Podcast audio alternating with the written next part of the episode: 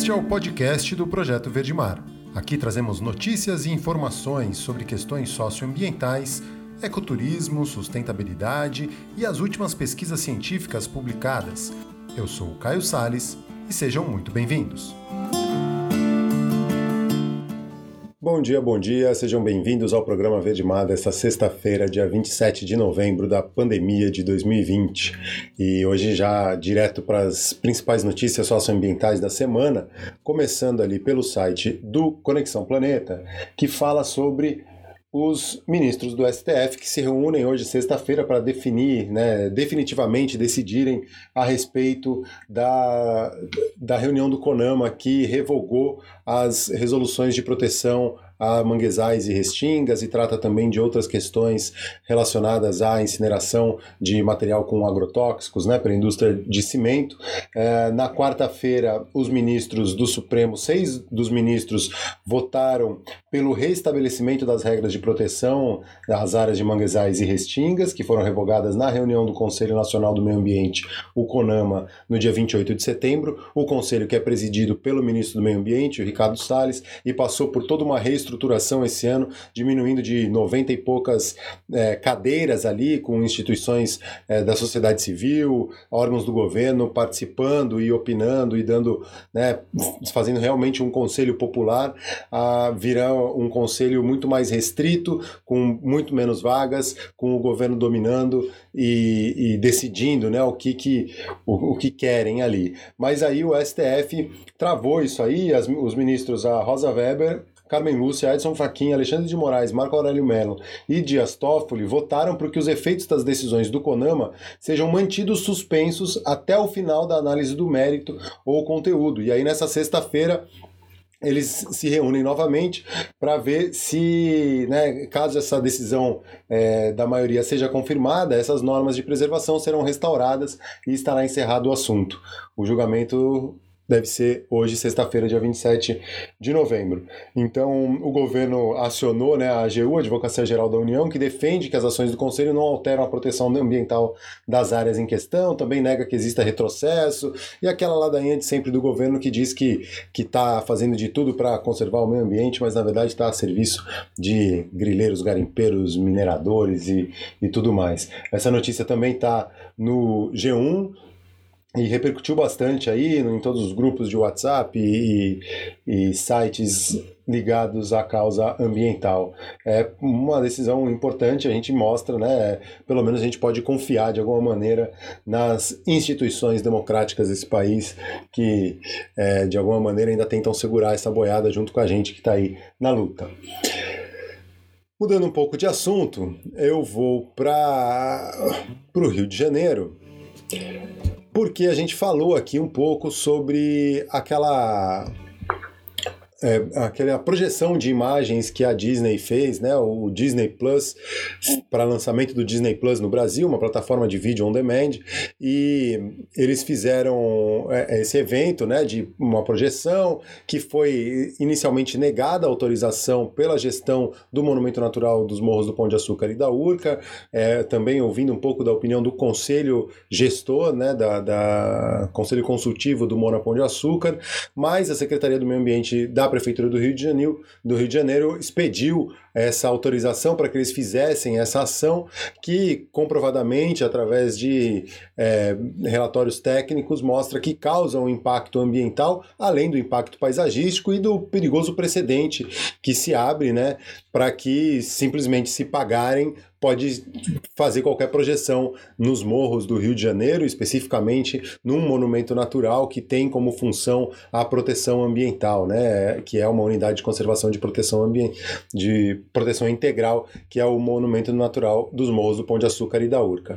É, a gente falou disso aqui porque o impacto ambiental ele é, é direto em algumas espécies de hábito noturno que são sensíveis à luz e que usam, em alguns casos, o paredão ali do Morro do Pão de Açúcar para se intocar ou para buscar algum tipo de alimento. Uma dessas espécies é o bacural da telha, que é uma ave que vive por ali e, coincidentemente ou não, de, um indivíduo desse, um bacural da telha, foi encontrado no bairro da Urca, é, machucado, foi resgatado, uma veterinária tratou ele e foi feita a soltura desse bacural de volta ao monumento natural, de volta à natureza, ao seu hábitat natural, e a gente acompanhou essa soltura durante essa semana. Foi quarta-feira, anteontem, na, ali no monumento natural, e eu trouxe aqui para vocês verem como foi essa soltura.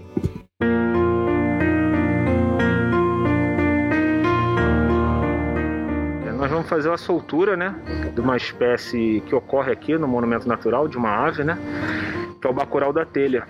Ele foi resgatado aqui na Urca, né,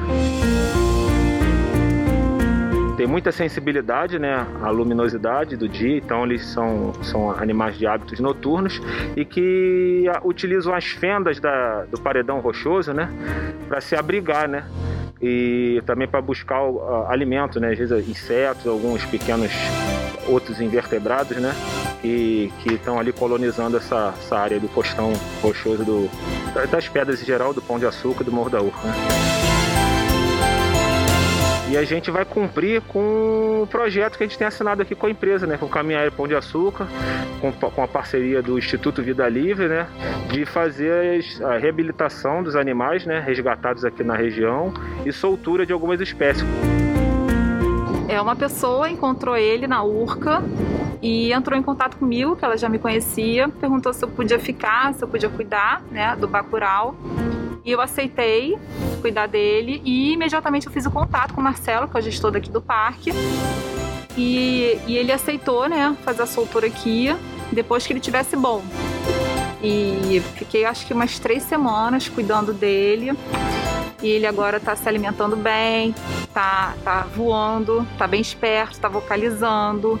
Então ele tá pronto para voltar para a natureza.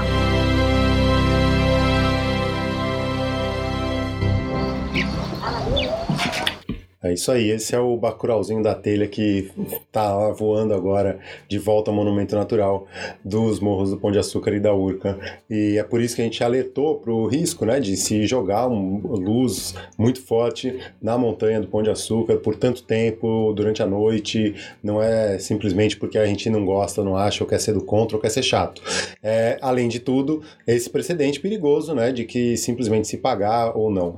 Vou aproveitar aqui para porque teve alguns dos comentários no vídeo que a gente fez falando sobre essa é, esse absurdo, né, que foi essa emissão dessa autorização pela Secretaria do Meio Ambiente, sem é, ignorando os pareceres técnicos, ignorando a própria é, decisão da gestão do, do Monopão de Açúcar e do, do, conselho, né, que é um conselho consultivo, mas é muito ouvido dentro dessa gestão. O, um dos comentários dizia, ah, porque a, a Disney é, pagou, né, uma contrapartida ambiental para que se invi seja investido em projetos ambientais ou pela conservação do Monopão de Açúcar. Tem um detalhe muito importante. Essa projeção estava prevista, autorizada no papel para segunda-feira à noite. Ela foi realizada, na verdade, no domingo, fora do prazo, fora da data autorizada, né? Como eu falei, além da aberração da autorização ter sido expedida pela Secretaria do Meio Ambiente, e aí as empresas, né, a Dream Factory, a Disney, as empresas que estão fazendo isso aí, estão fazendo o papel papel dela lá de, é, apesar de não de estarem ignorando os pareceres técnicos, ela está acreditando numa autorização que foi expedida pela Secretaria do Meio Ambiente.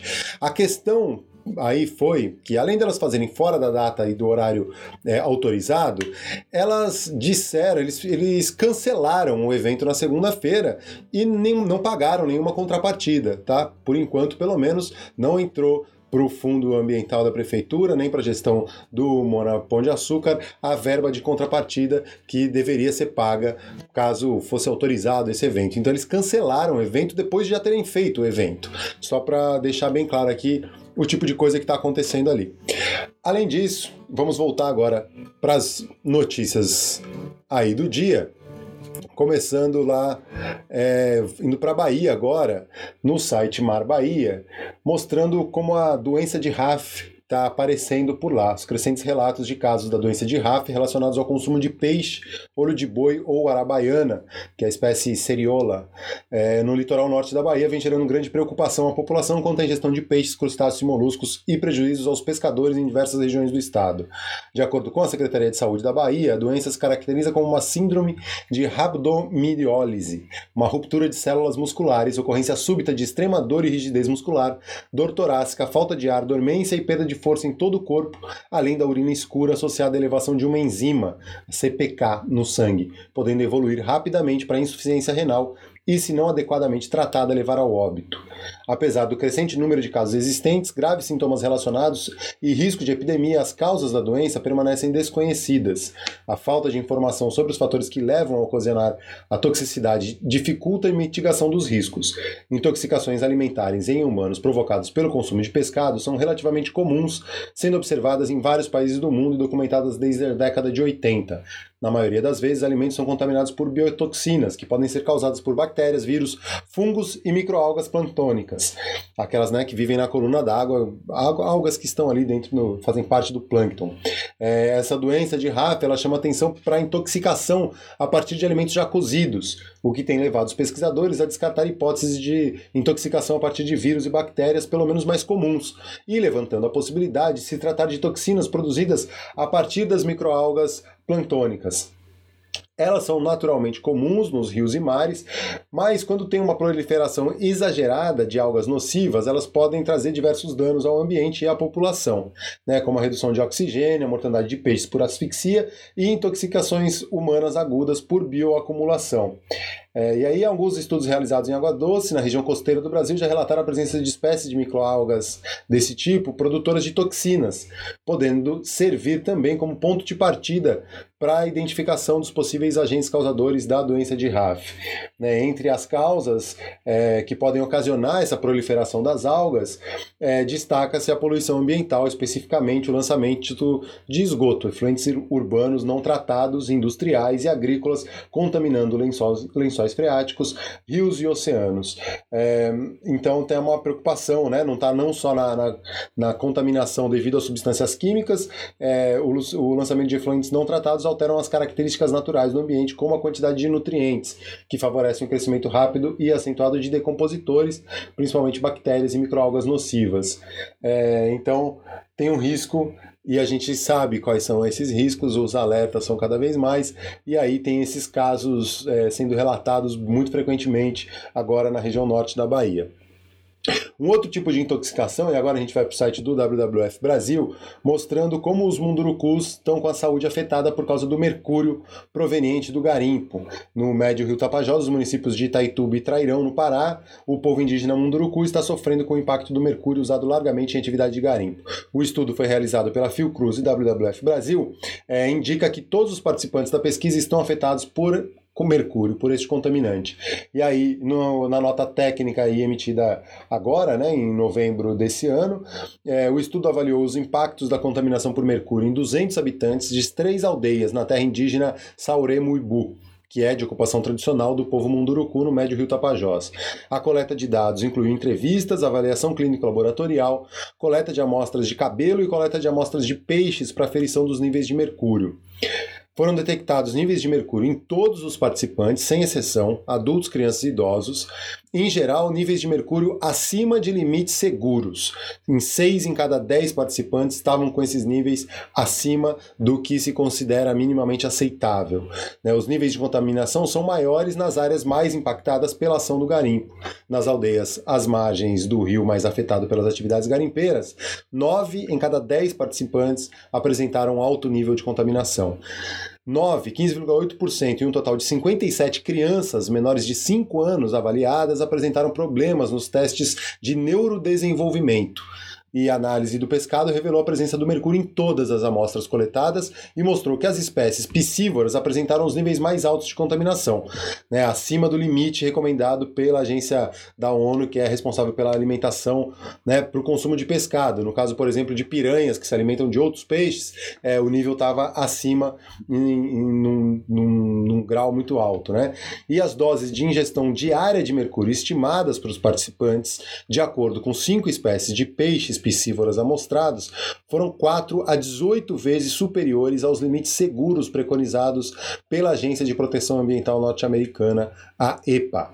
E aí o estudo apresenta uma série de recomendações, incluindo a interrupção imediata do garimpo em terras indígenas, um plano para descontinuar o uso de mercúrio no garimpo, assim como um plano de manejo de risco para as populações cronicamente expostas ao mercúrio.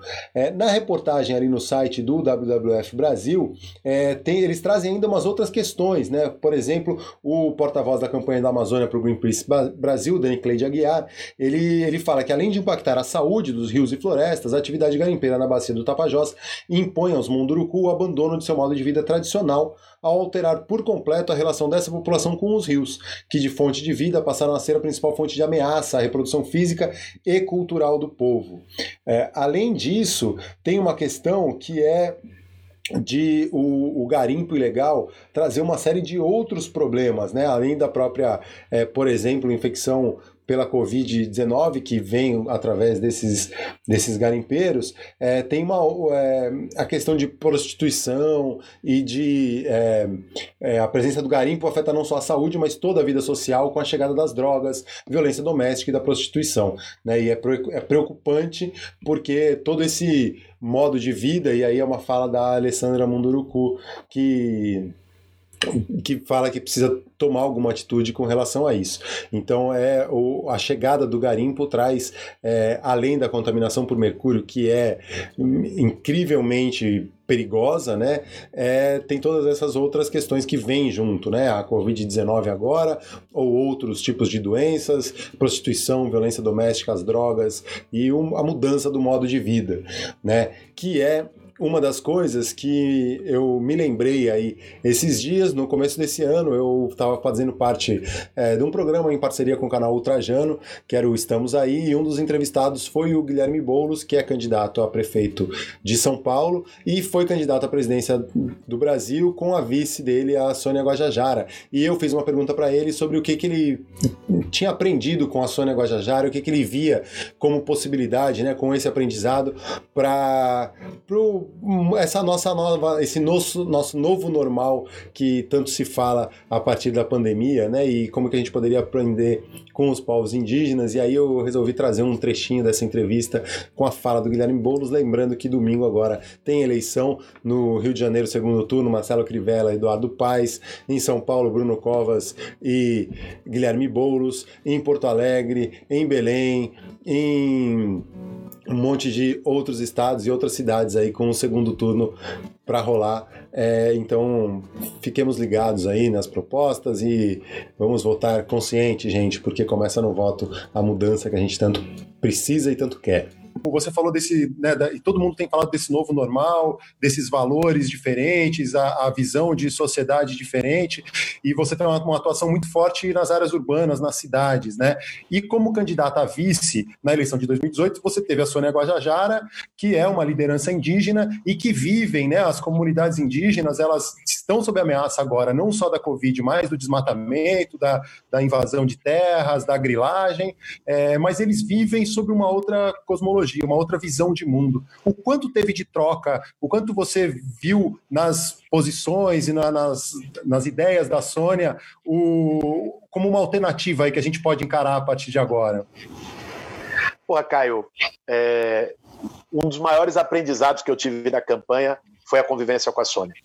E quando acabou a campanha, a gente combinou e eu passei três dias com ela na, na aldeia de origem dela, na terra indígena Araribóia, lá na Amazônia. Cara, incrível, incrível. O, o, aprendizado com o modo de vida.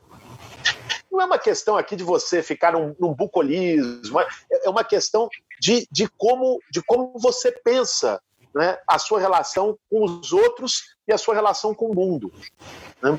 Eu vi lá na aldeia, claro que tem, tem carência, tem dificuldade, ainda mais agora no governo Bolsonaro, com zero política de assistência para os povos indígenas, é, mas a, a, assim, a forma de relação com o ter, com o consumo, com os produtos, era, é inteiramente outra. É, os indígenas lembram para a gente, e eu acho que essa quarentena também tem lembrado para o mundo que a gente pode viver com muito menos.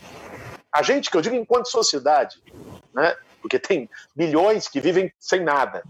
Né? Mas assim, a, a, a, ganância daquele padrão de consumo avassalador, dos templos de consumo, isso fechou durante a pandemia.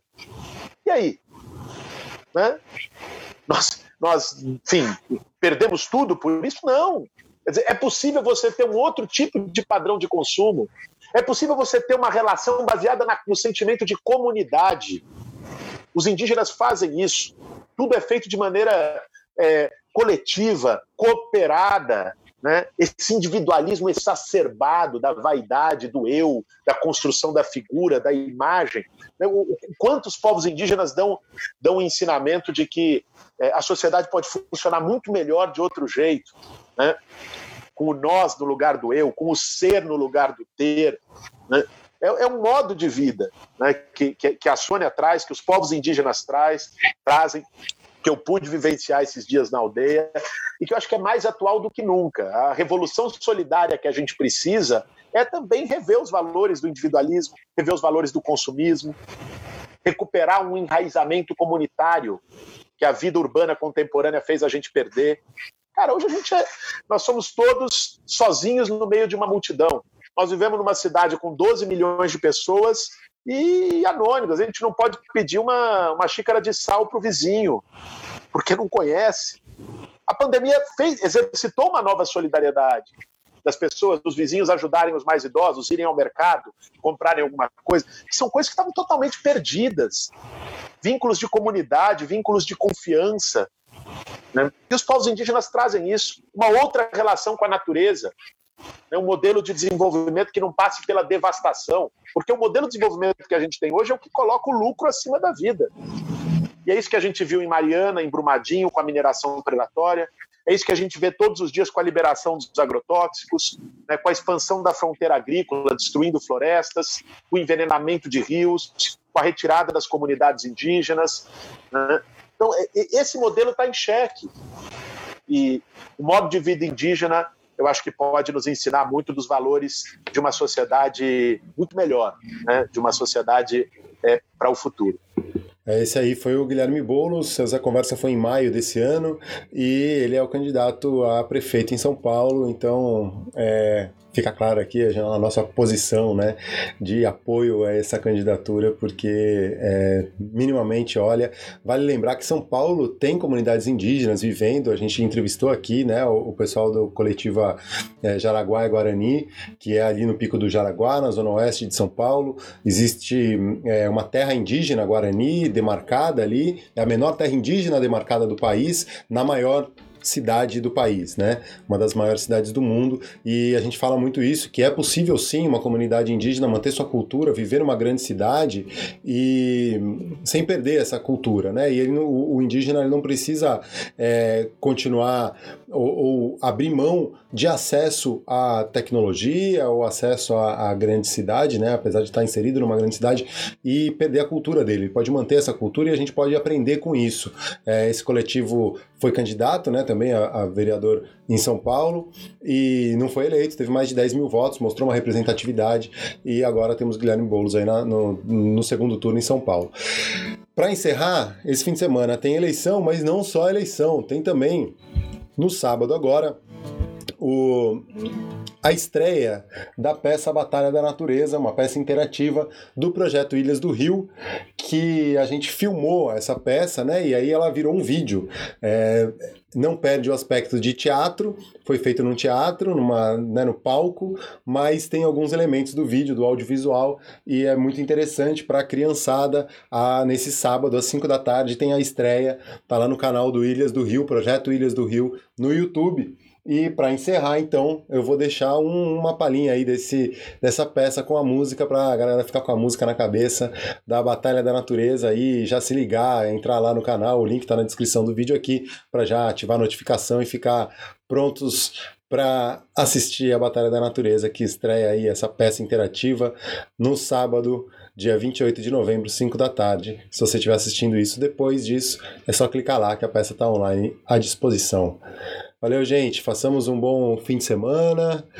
Quem puder e quiser, se inscreve no canal, dá aquele joinha. Tem a campanha no Apoia-se também para apoiar o Projeto Verde Mar. Pode ser a partir de um real por mês, já dá para ajudar. Tem o link aí na descrição. Valeu, até a próxima. Espero que nossas equipes tenham aprendido e continuem ensinando seus amigos tudo o que aprenderam aqui.